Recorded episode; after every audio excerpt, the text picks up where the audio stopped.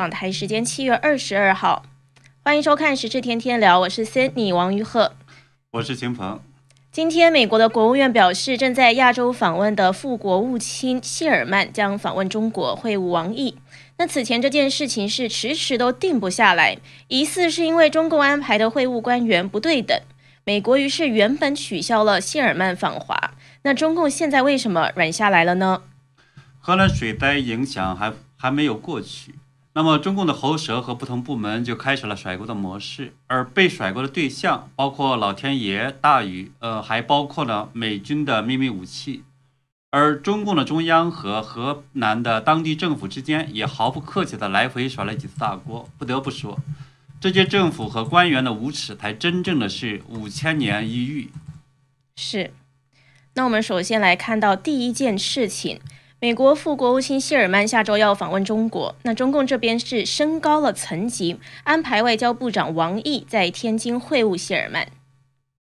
那在美中关系呢越来越紧张的时候，这次会晤是引起了外界广泛的注意。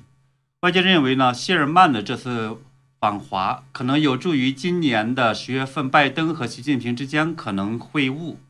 那么外界预计，两国领导人可能会在十月份的。意大利举行的二十国呃集团峰会，也就是 G20 的会晤期间呢，进行呃见面。嗯，希尔曼是近几个月来美国官员的对中国的最高级别的访问，也是继美国气候特使约翰克里四月在上海与中共官员会面之后，拜登政府的第二位访华官员。那谢尔曼此行不是只是拜访中国而已，而是出访了东北亚的几个国家。他周二七月二十日的时候首站先是抵达了日本。那当然，他的访中行程还是最受注目的。而且呢，之前是因为有一些曲折，是迟迟无法定案，几经波折，国务院是才终于到今天才拍板定案的。那为什么之前无法定案呢？根据英国的《金融时报》在十六日的报道说，是因为中共只派出了外交部副部长中排名第五的谢峰，那美方就认为谢峰与谢尔曼的级别不匹配，于是取消了访中计划。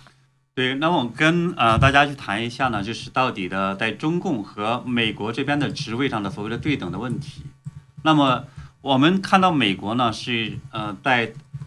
国务卿呢，他实际上以布林肯现在呢是他这样的话呢，他实际上是外交层面的这个真正的实权人物，而且呢，他还是美国总统的第四顺位的继承人，排在副总统啊、众议院的议长、像呃参议院的临时议长这之后。而在中共内部，那么我们知道，他实际上呢，一方面他是有党政两套系统，另一方面呢，他很多实际上中共的体制内有一个特特色叫什么呢？小组。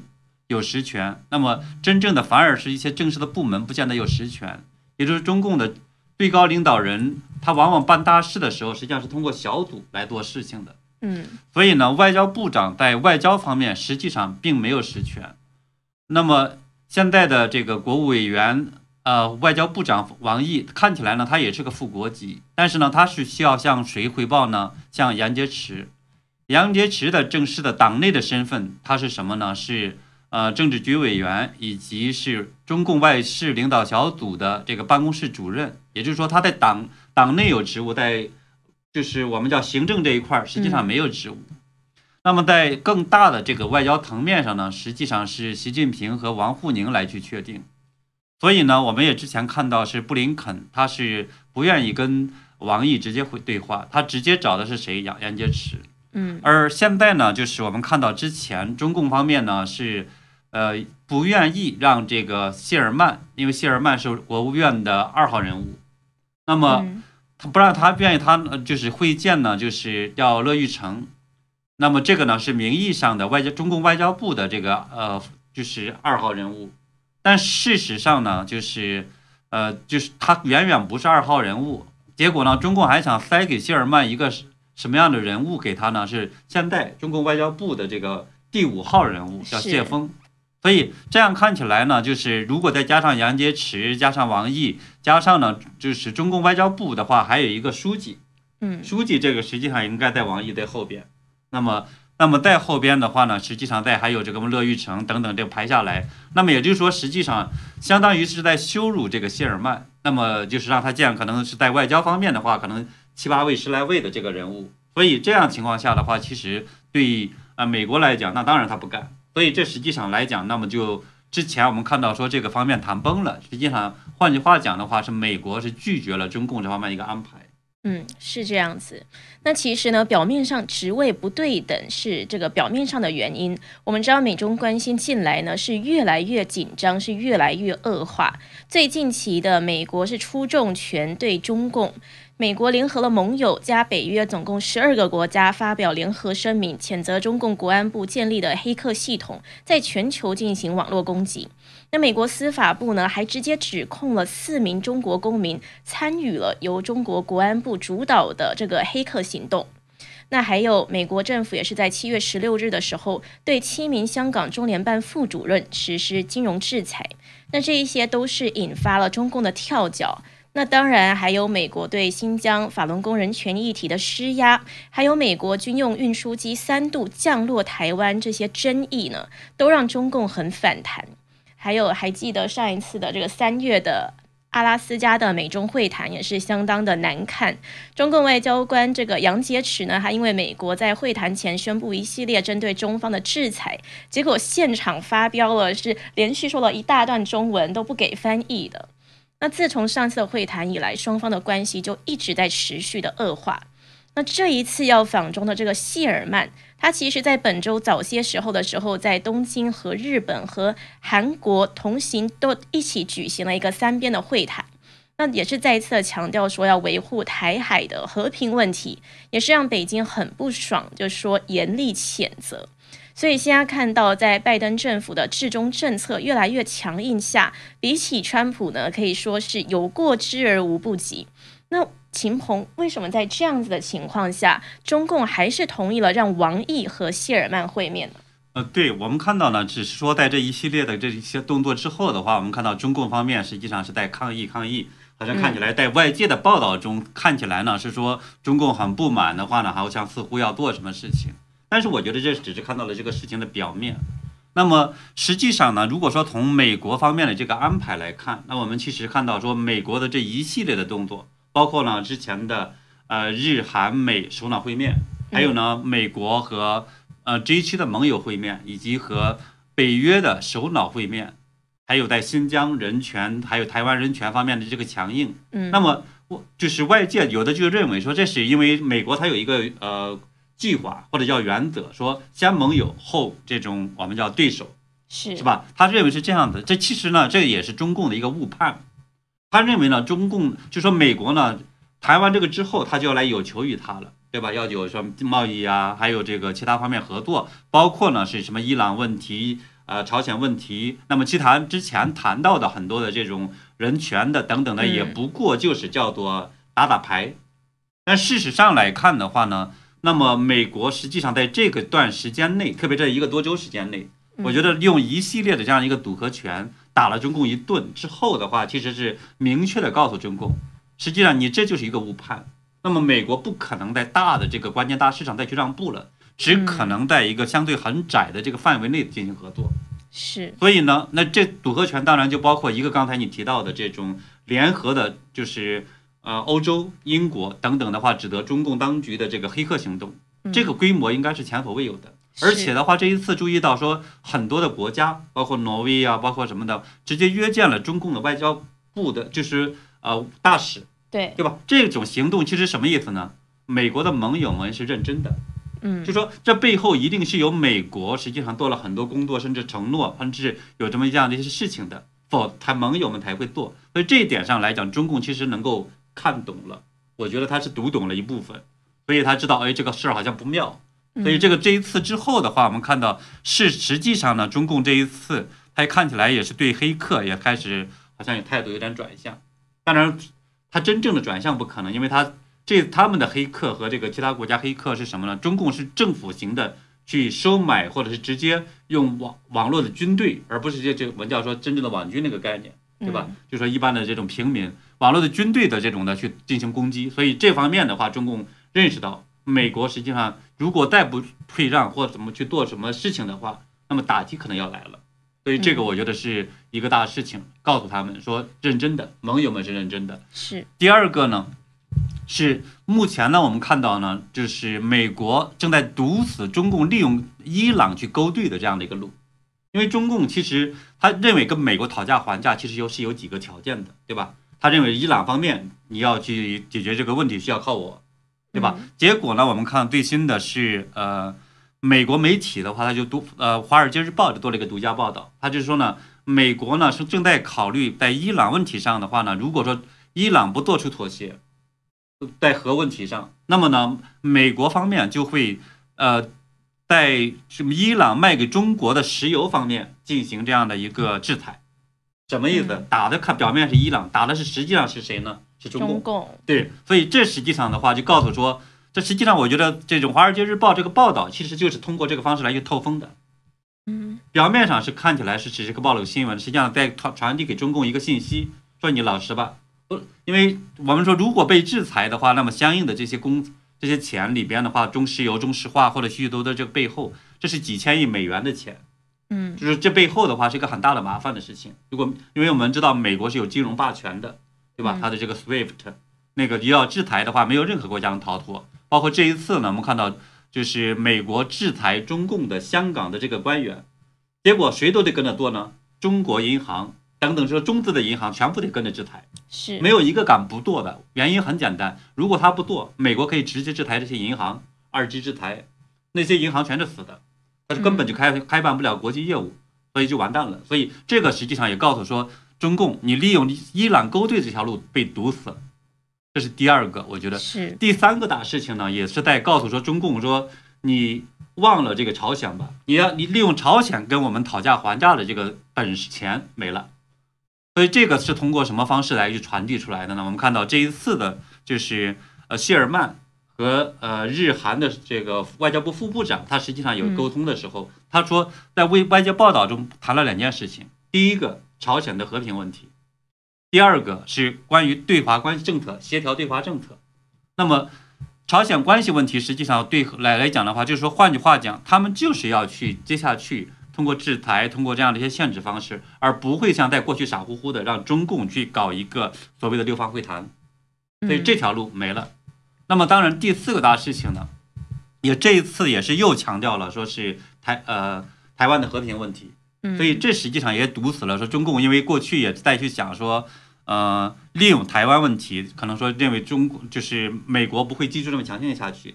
结果呢，最新的也是我们看到这个连续三个飞机降落，对对吧？这实际上告诉中共是什么呢？中那么接下去这是一个常态，对吧？不管他这个理由他说是我们要运送这种外交文件啊或什么的，那为什么完不包一个这个其他飞机来搞运送外交文件呢？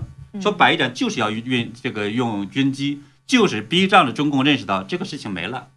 所以呢，其实你要看出来这几些事情放在一起来去思考的话，美国其实不是在像过去一样，他说我跟你谈判完了，或者把这个条件架起来了，然后你跟我讨价还价，这些事情他认为是不可能讨价还价了。然后接下来讨价还价，你要可以在哪儿呢？我们叫气候问题，对吧？相关的这样的一些这种政策，或者是这些。我们叫呃贸易或者技术方面，有可能有一些部分让给贸易问题或者其他一些问题，这个才是。另外呢，对习近平来讲，他可能也是有一点不不甘心的地方在哪儿呢？接下去，比如 G20 的这个会议，如果没有这个跟拜登他们的会面，嗯，相当于整个的这个中共的这种地位相当于降格了。那美国会跟其他的好多大国的沟沟通，嗯，总统之间或者这个对腰首脑之间，那么中共被晾在一边儿。对习近平来讲，他是受不了的，因为为什么？比如说之前我们看到，呃呃，美国总统见普京，实际上这就是把这个当做一个大国的对对地位对等谈判沟通。所以对中共来说，他其实也更乐意说，呃，在这团体这期间进行一个会面。所以这个我觉得是一个非常重要的一些事情。所以也导致呢说，那对中共他只能接受说，现在美国的这种对华政策已经变成了什么呢？叫做。不是川普的川普政策，是是，这是我觉得一个非常大的一个变化。那么，嗯，所以原来拜登上台之后，他们抱着持的一丝希望，现在慢慢的都要熄灭到没有了。对，是这样，对，是。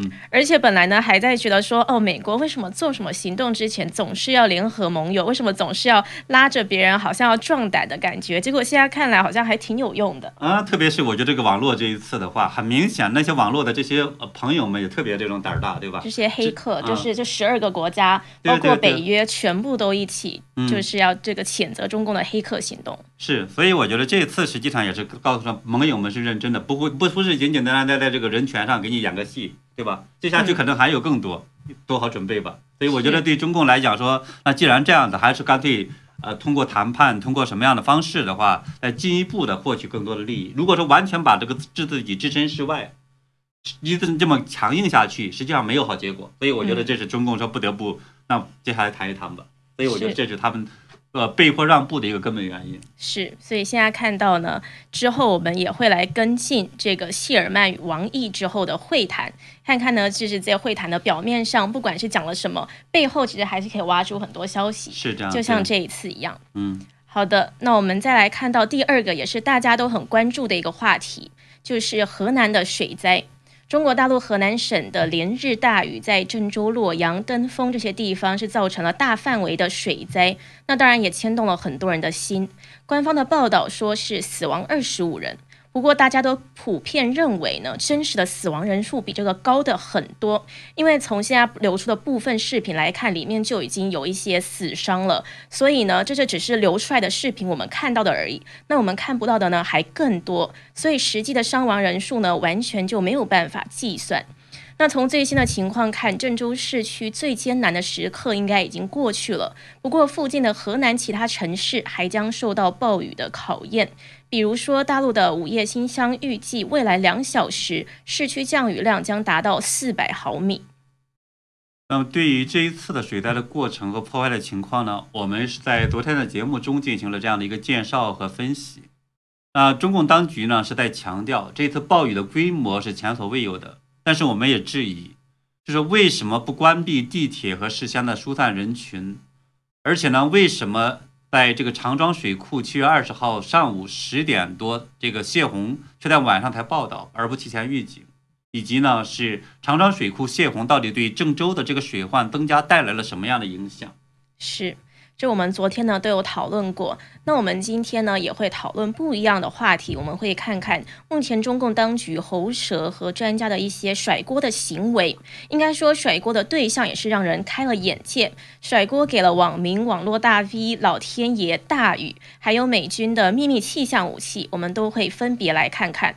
不过，首先我们还是看一下洪水的视频，看看这个灾情的严重程度。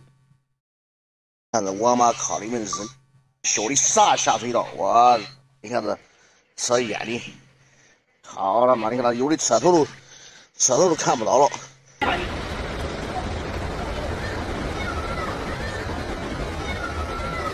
嗯，刚才其实我们已经看到，就是无论是来自于媒体，还是来自于这个政府层面，其实都有一系列的这个反思。苏老师觉得，在未来，比如说应对气候变化上面，应对极端天气上面，呃，这些欧洲国家的思路，或者他们的……哎，看这人，哎呀呀！哎呦我的妈呀！小孩，你看这人人冲跑了，人冲跑！哎呀呀呀！哎呦妈呀！拉个东西！哎呀我的天哪！哎呀，一个小孩子，一个孩，一个孩子，一个父亲。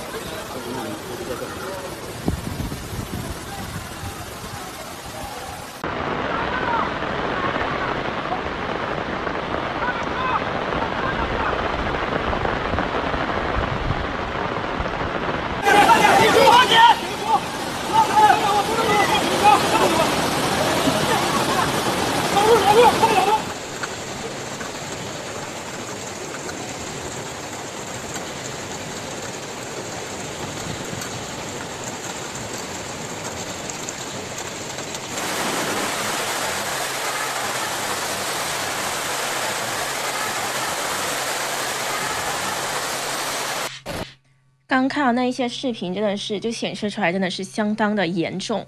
对我今天实际上看到了一个照片和视频的话，它是讲这个就是有的地方水退去了，嗯然后呢那个车辆通过的时候的话，实际上在旁边那个躺了一个女的，身上是嗯这这种呃非很多泥巴，实际上看起来也肯定就是很僵硬了，就就躺在那里边。不过我觉得可能大家看了会非常难受，所以我就没有把这个视频给放出来。嗯，而且可能放出来 YouTube 也会限制，是是，所以就是这一位女性可能也是就是已经没有办法挽救了。对，那其实很多的视嗯频也都是这样子显示的，就是真的是有很多的罹难者。那当然，我们还是要来看看这个灾情背后，网民也就开始在质疑当局为什么没有足够的预警工作，然后为什么地铁当时没有停运？那当然还有这个造成灾情的原因到底是什么？不过呢，中共呢也是各种甩锅。那其中呢，有甩锅给质疑者，也有甩锅给老天爷。那我们看到呢，现在有很多人是质疑郑州之前花费了五百三十四亿元打造的海绵城市，现在看到是考试成绩不佳，结果呢，有人因为讲出了这个实情呢，被禁言了。嗯，这那么对这个实际上是要准备呢，是甩锅给老天爷，他实际上不想甩锅给自己的这种城市打造的问题。嗯那么这个是微博的大 V 叫何光伟，他就问说这五百三十亿咋花的？要不要我帮你们调查？结果呢就被禁言了。嗯而中共的大外宣，我们看到是叫观察网，他也怪呢是美国的 BBC 等媒体呢也是在质疑，呃郑州的这个所谓的海绵城市的建设，实际上也是完全无效的。是的，中共都不反思，想说为什么会造成这样子大的灾情？因为毕竟是政府，政府总是有责任，却把问题现在是甩到了质疑者身上。对，所以我们看到呢，如果他在正常国家每一次发生事情的时候的话，第一个挨骂的一定是这个当权者。呃，包括在台湾的时候，我看到骂的最多的就是总统，总统，对吧？就不管发生什么事情，都那一定怪要骂政府。总统，对，对对对。嗯、但是呢，我觉得实际上呢，这个也不怪呃，这个就是何光伟和 BBC 只能说，那么之前其实也主要的原因是什么呢？就是河南省的官方当时在去谈到海绵城市的时候，吹牛吹得太大了。他当时在讲到说，防洪的标准他们能够达到两百年一遇，这个呢是在官方的之前的报道里边是明确的下。是。那我们看到呢，因为这一次灾情太大了，所以现在呢，中共专家和有关部门在七月二十日到二十一日短短两天时间内呢，中共喉舌是把河南的大雨从四十年一遇迅速提升到一千年一遇，还有五千年一遇，就做好了这种让老天爷背锅的准备。还有河南的专家是出面说，海绵城市并非万能，即使投几百亿，也不能够应对极端降雨，因为这是千年一遇的暴雨。呃，不得不说呢，河南的气象局还有河南的水利厅胆子还是挺大的，因为河南的气象局呢，也不过郑州的气象局是在一九五一年建站的，所以呢，他们居然敢说呢是掌握了一千年的这种气象，而且胆子一大呢，还说出来是五千年一遇。嗯结果呢，我就看到了特别有意思，呃，中央呃气象台的这个专家呢，狠狠的给他们来了一耳光。嗯，在二十一日中央气象局召开的这个媒体通气会上面，中央气象台的首席预报员陈涛就介绍说，从目前掌握的气象数据是无法下此定义的。他说，从大气科学研究的角度来讲，形成有严谨记录的气象记录时间是在一九五零年之后，才有了比较准确和完整的降雨量的科学记录。那到现在为止，整个降雨量记录的这个时间是七十年左右。所以他说，表达极端天气甚至是极端降雨过程的方法，就是根据历史排名。那他就表示了说，所谓的百年一遇、千年一遇，在目前没有得到可靠的长时效的有效的降雨记录之前，是很难去谈这个问题的。那意思就是说呢，我党的这个气象记录也不过才七十年，让我们去吹这个百年一遇、千年一遇，真的没资本。反正呢，我作为气象台的这个首席专家，我不替你这个河南的水利厅和和有关部门去背这个锅。是。那还有网友嘲笑是相当的有意思，他是嘲笑河南水利厅的这个五千年一遇的说法。那他说，他说查遍了《山海经》和《圣经》，上一次大洪水距今是四二四零年，四千两百四十年。上一次大洪水淹没了整个地球。那上一次大洪水有了诺亚，有了方舟。上一次大洪水幸存了我，这一次如果相当于上一次，不知道距离郑州千里之外的我能否继续幸存？呃，意思呢，他现在幸存，所以这个肯定不是五千年的这么一个大洪水。是网友的这个嘲讽的这个力度呢，也真的是还蛮厉害的。对，很有很有这种 水平。是。呃，另外呢，就是有网友就说呢，爽哥开始可能是大禹的问题呢，啊，不然就是境外势力。那么当然了，说中国共产党力挽狂澜，可歌可泣，制度先进，领先全球。然后他说这个大禹的问题呢，实际上就是说他没治理好，所以现在呢，你中共是千年的问题，那只能在大禹来治理，对吧？所以呢，中共是治理不了的，所以说实际上也当当当打了这个中共两耳光。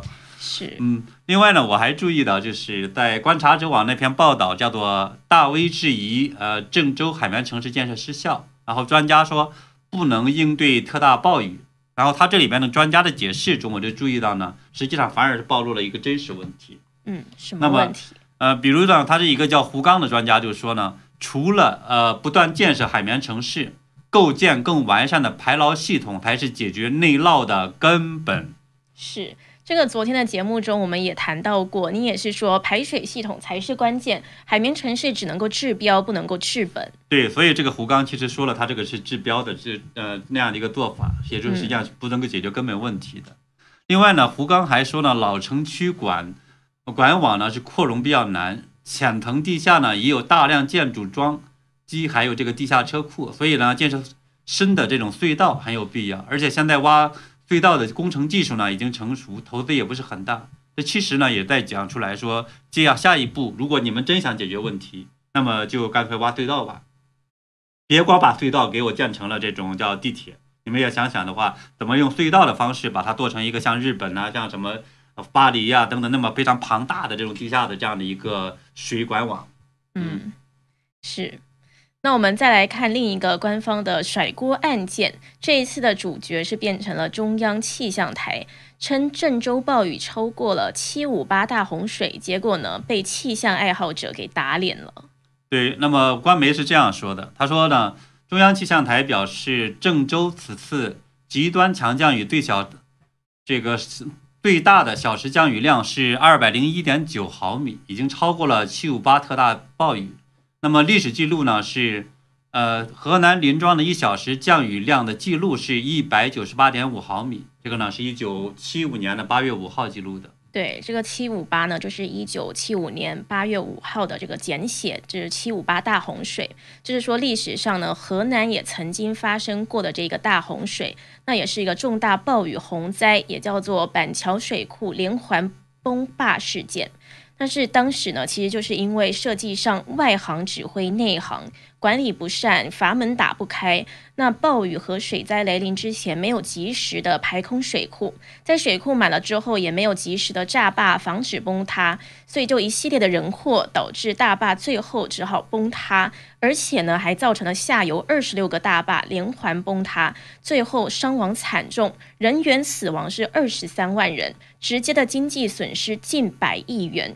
那一次的事情是真的是非常的大。二零零五年呢，被美国 Discover 评为十大人祸事故之首，人员伤亡和损失还超过了前苏联切尔诺贝利电站泄漏事故。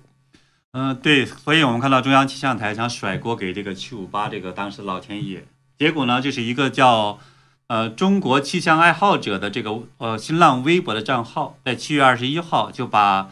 一九七五年八月的这个板桥大坝这个崩塌的时候的暴雨，还有呃郑州这一次的暴雨呢，进行了对比。我们来看一下，我能够看到呢，它是七五八的时候的一小时最大的这个降雨量呢是二百一十八点一毫米，实际上是比呃他所说的以及比这一次的这样的一个呃郑州的是要大的二百零一点九毫米。那么三小时呢也很明显是接近五百毫米呢，也比三百多毫米的要大。六小时最大呢，也是八百多毫米。更大的是什么呢？它在二十四小时一天之内，实际上降雨量是超过了一千多毫米。而这一次呢，实际上啊，我们看到郑州，它这号称是在一天内六百多毫米，这个差了接近两呃一倍了，对吧？嗯。那么七呃七十二小时三天之内，实际上也是很大。所以影响的范围，那么也不是简简单单一个小的一区域，也是差不多的。所以很明显呢，这个就是能够表明说，呃，整个的七五八的当时的事件，不是说中共说的那样的。这一次呢，大过了七五八，恰恰相反是小的。对，所以也是狠狠的打了这个中共气象台的脸。本来气象台是想甩锅一下，没想到呢，这样一来，实际上这个千年一遇变成了四十年一遇。对，所以实际上真实的这个多少年一遇呢，是四十年的这样一个历史。嗯，另外呢，就是我还看到呢，网友也很明白，他说呢，说凡遇到中共当局说这个多少年一遇的时候呢，这就表明说党要耍流氓了。是。那还有第三个甩锅事件呢，是长庄水库这件事。我们昨天的节目中也是提到了，众多的官方媒体是报道，七月二十日上午十点半，这个水库就开始泄洪，但是当天晚上才对外报道。那很多人就质疑，是不是这个泄洪导致了郑州的水位高涨，才会有了这么大的水患？后来，中共国家水利部和河南省公安厅也拼命的出来辟谣，说没有爆炸，没有炸坝。反而让人觉得更加奇怪。嗯，对。结果呢，我们今天看到有更多的消息出来了。那么实际上证明呢，这件事情的背后恐怕就跟这个长庄水库是有关的。那么第一个呢，我们看到呢是在百度百科里边也是被网友们增加了信息，显示呢就是长庄水库距离呃河南省的省会郑州它的城区的西环路，那么只有多少呢？两公里。嗯。那么。大坝的这个叫做实际的高度呢，它的高程是一百三十五点七四米，比郑州市中心的二七塔，这是最高建筑的，这个还要高出多少？九十九米。那么啊，九十九米啊，它的那个什么二七塔的高度是九十九米，对，所以呢，就是整个水坝的这个高度呢，比它这个塔二塔最高处它要高三十六点七四米，那比整个郑州的新区的地面高出八十三米，高差呢，它整个就是达到了这样一个。五十二米多。那么第二个呢？他在讲说，在七月二十号的时候，我们也看到，就是河南省电视台的记者就透露，一个叫做董呃董伟，对吧？他在讲呢，说是呃长庄水库呢以每秒四十二立方米的速度在泄洪，还提到啊董军对，那么还提到呢说紧急疏散了两岸的这个居民，说呢长庄水库如果出事儿会淹了郑州。嗯。从水库距离郑州市两公里，距离市中心六公里来看，确实泄洪就会带来很大的麻烦。不过，人民网的微博看似也是为了要这个辟谣，就继续的甩甩锅内涝，而不是很多人怀疑的水库泄洪导致的外来洪水恶化了灾情。对，另外呢，我们也是恰恰的呢，就是从人民网的这样的一个这种，呃。报道里边，他就他之前有他有个微博，他里边呢写了说是，呃，整个的，就是专家们能够呢是，呃，我们看到了人民网的这样的一个微博里边呢，在讲说是，呃，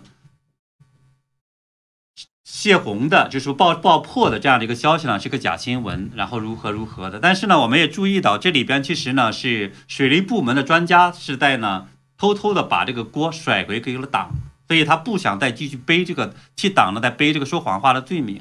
嗯，怎么说？呃，人民网的这个呃，人民报里边呢，它这里边是这么讲的，是说呢，呃，水库对郑州市区基本没有影响。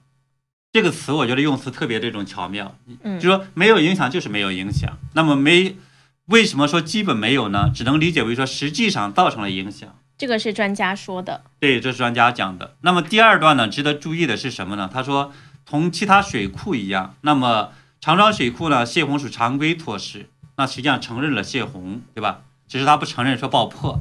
那么他然后再讲了说，下游的河道叫贾鲁河，从呃郑州西部、北部绕城而过。那其实这里边就暴露出问题来了，嗯，什么呢？就是我们知道呢，在泄洪的时候，那么。它就和平常不一样。那么对河道来讲的话，平常可能是对呃这样的一个放水啊是没有影响的，对吧？但是呢，如果说泄洪的时候，为什么要呃疏散两岸的居民呢？是因为呢，就是水流它实际上是有高度的，就泄洪的时候，哗，它一个很高的这个高处出来的，比河平面上，这是一个。另外呢，本身在这个发洪水的时候，那么河平面本身它好多时候已经接近于这种。和河堤很高了。嗯，所以这时候如果再加上这个水的话，它是很容易漫出河堤的。是，所以这是为什么要去疏散居民的原因。就所以刚才我们看到呢，就是呃人民网的这个里边它就提到了，对吧？嗯另外呢，这也是导致呢说基本没有影响，其实也是保带来什么呢？就是如果我们也知道说在泄洪的时候，那么其他的这个地方本来是要把这些水排到这个河里边儿，就加鲁河，对吧？那么它又突然间来这么一个大的这种放水，那么实际上那些水也排不进来了，所以这实际上代表明呢，你就能看出来，他说为什么讲说基本没有影响，其实证明有了影响。是，所以这一次呢，也等于是河南的这个水利专家甩锅给党了，就是等于说给读者打手势、使眼色，说人民网其实在说谎。呃，对，所以呢，这次的这个我们看到长庄水库泄，呃，就是泄洪的事件呢，确实很诡异，而且明明是早上泄洪，那么人民日报呢，他后来说是二十日晚准备泄洪，反而的话呢，我觉得是这欲盖弥彰的，就是说背后一定是有鬼的。对，为什么中共官方不肯告诉老百姓泄洪呢？呃，对，关于这个原因呢，就说中共为什么不肯告诉说泄洪的原因？那么我看到是原来中共体制内的一个专家叫做吴作来，他呢就是今天在说，他说不通知就泄洪的目的呢是毁灭一切不留活口，不用救灾赔偿，一切归于天灾。那么什么意思呢？就是说，如果说只通知了老百姓泄洪，他这样的话，他如果说泄洪的时候可能会对很多民众会造成损失的。嗯，冲毁房屋啊，或者甚至烧把这个人个别人伤死了呀，或者什么，这是要赔钱的。可是呢，如果说不通知，他不告诉你的话，你也不知道是泄洪造成的，结果呢，他就可以免于责任了。这个真的是太邪恶了，这个听起来真的是完全不敢正信，不是那个正常的思维能够去想到这件事情的。嗯，但中共就这么干。是，那真的是草菅人命。那这一次让网民们非常不满的事情呢，还有中共的核心党媒对这一次水灾也是迟迟不报道，也是一直在试图的大事化小。像《人民日报》二十一日的头版，甚至没有一个字提到这一次的河南水灾。那有中国的异议人士高瑜就出来说，河南郑州遭遇千年不遇的暴雨洪水，人民正遭遇重大的伤亡，今天已经成了世界新闻。但是《人民日报》今天只在第七版进行了报道，连短消息都没有上头版，估计明天一定会上头版，那原因就不说自明。嗯，对他那个呃右下角呢有一个说习近平的一个重要讲话，实际上是在讲说七月二十一号的时候，那么习近平指示说。要求始终把保障人民群众的生命财产安全放在第一位，那么抓细抓实各项防汛救灾措施。所以呢，接下去肯定这个中共党媒要进一步的鼓吹说啊，一吨的亲自指挥、亲自部署下，又取得了如何如何伟大的这种成就。那就等于是又一次的把丧事当作喜事办，在死者的坟头蹦迪，然后往灾民们的伤口撒盐。对，所以呢，我也看到网友在讲说，我们要真相，不要糊涂账。那么我也是想在想呢，我们说追寻真相，才能避免伤亡，才能追究责任，才能呢对得起那些伤亡者。是没错。那我们今天的节目，我们是讨论到了之后，美国的这个他正在亚洲访问的副国务卿希尔曼即将会访问中国，会跟王毅来会面。那为什么这个中共这边是？软让了，为什么呢？是提高了和这个谢尔曼去会面的官员的层级呢？我们看到背后的原因，有可能是中共被迫同意的，因为美国最近呢一系列的这个连环重拳，中共也招架不住，然后发现美国是来真的。那接着呢，我们也是聊到了大家非常关注的河南水灾，然后看到现在呢，灾情发生了之后，中共的几大的甩锅模式，所以网友就怒斥说要真相，因为看到呢，这水灾之前呢不预警，那水灾之后呢又要邀功说要是怎么样子救灾啊什么的，所以现在网友呢是相当的不满。那的确呢，这样的事情发生越来越多的话，中国的朋友们也会越来越清醒。那一样，在节目的最后，我们来和大家互动一下，看一下留言。对，有网友呢是叫吴真忠，他就说呢，斩首是 CCP 最怕的，美国还在睡觉，不然倒这个民主了，对吧？倒民主了，他这讲应该是，嗯，那实际上也是说美国对中共还是不够强硬。当然还有个 Mike Z 的，他讲呢说，美国对 CCP 最佳的选择就是把强国的这个防火墙拆掉。是，嗯。那一位观众于次郎是说，该检讨的是中国的救灾体系，完全动弹不得，就连很会吃饭的中国军队，至今也不见人影。对，这一次其实也是我觉得，这我们看到了最诡异的地方，就说这一次中共的话呢，没不像以往一样的话派军队才参与来，军队现在是非常非常有限的武警，到干什么去了呢？是保卫那些大坝去了，就没有参加救灾。所以这一次来讲的话，中共其实看起来也不太想啊把这个事情闹大。也就是说，换句话讲的话，他所谓的这种稳定或所谓的这样一个呃动静来讲的话，是通过牺牲老百姓的生命来去换取的。嗯。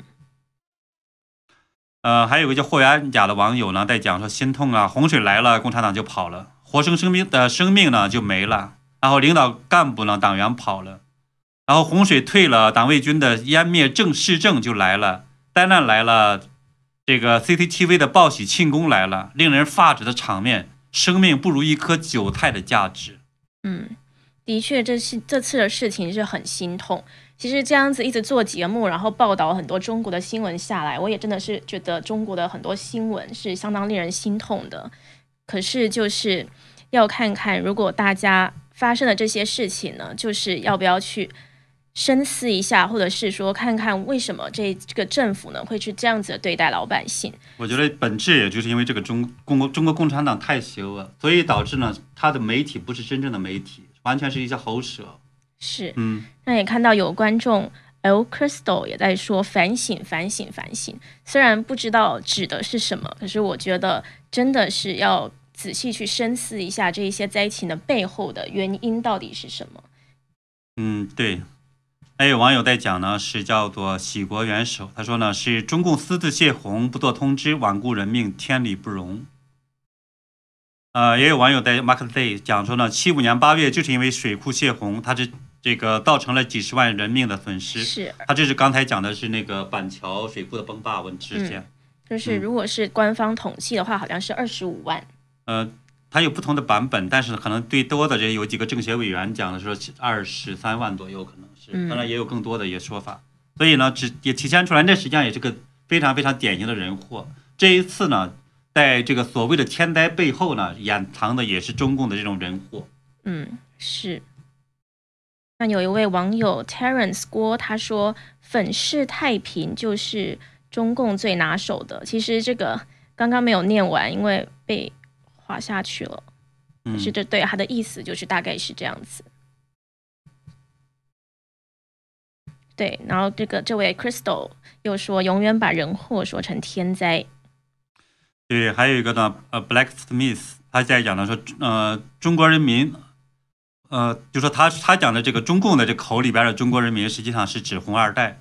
他然后他说呢，他才不在乎说是中国的居民。因为中国实际上拿的一个叫居民身份证，不是一个公民身份证，嗯，所以在讲他说中国居居民呢实际上是韭菜，那么中国共产党实际上他在讲说不在乎这个韭菜死多少，嗯，是。那有一位观众喜羊羊说，中共共产党是个自私自利的党，不把人民当人看。对，还有网友呢，应该是秦小文，他应该是台湾人。他说：“他我们台湾人再也不要捐款给中国大陆人了。”呃，说实话，我觉得这是蛮悲痛的事情，因为之前的这个几次呢大的灾难的时候，九八年大洪水呀，还有呢是二零零八年的汶川地震的时候，那么香港和台湾实际上是捐款最多的。那么香港呢是七百多万人捐了两百多亿，然后是中共的四九千万的党员，他实际上也才捐了是呃。远远不达不到这个数字，所以呢，这其但可是现在呢，中共因为把这个香港践踏成这个样子，那么也让台湾人实际上心寒，所以呢，我们也看到是台湾人也不会再给他捐钱给他了。当然，中共呢，我们也看到他这一次呢，让逼着很多的这些大企业，还有那些明星在捐钱。所以我看到网上也有一个这种排行榜，是讲说是不同的什么腾讯呐、什么阿里巴巴呀等等啊，在不捐钱，所以实际上也在逼着这个时候这些人出血。嗯，我们看到现在真的是中国共产党造的这些孽是由人民来承受，是由这些老百姓来承受。可是老百姓是无辜的，对，所以其实呢，就只能够就是把这个真相传递出去，让更多的人能够清醒过来。是，所以呢，我们也会继续为大家报道这些真相，然后分析更多的这样的一些事实。也希望呢，大家更多的去呃继续关注我们，呃点赞转发，然后呢是包括把那个小铃铛打开呢，这样的话你能够及时的看到这个来的这个通知。嗯，那今天非常谢谢大家的收看，也谢谢观众朋友一直以来的支持。那我们今天的节目就到这边，明天的节目再见。呃，感谢大家的参与呢，我们明天见。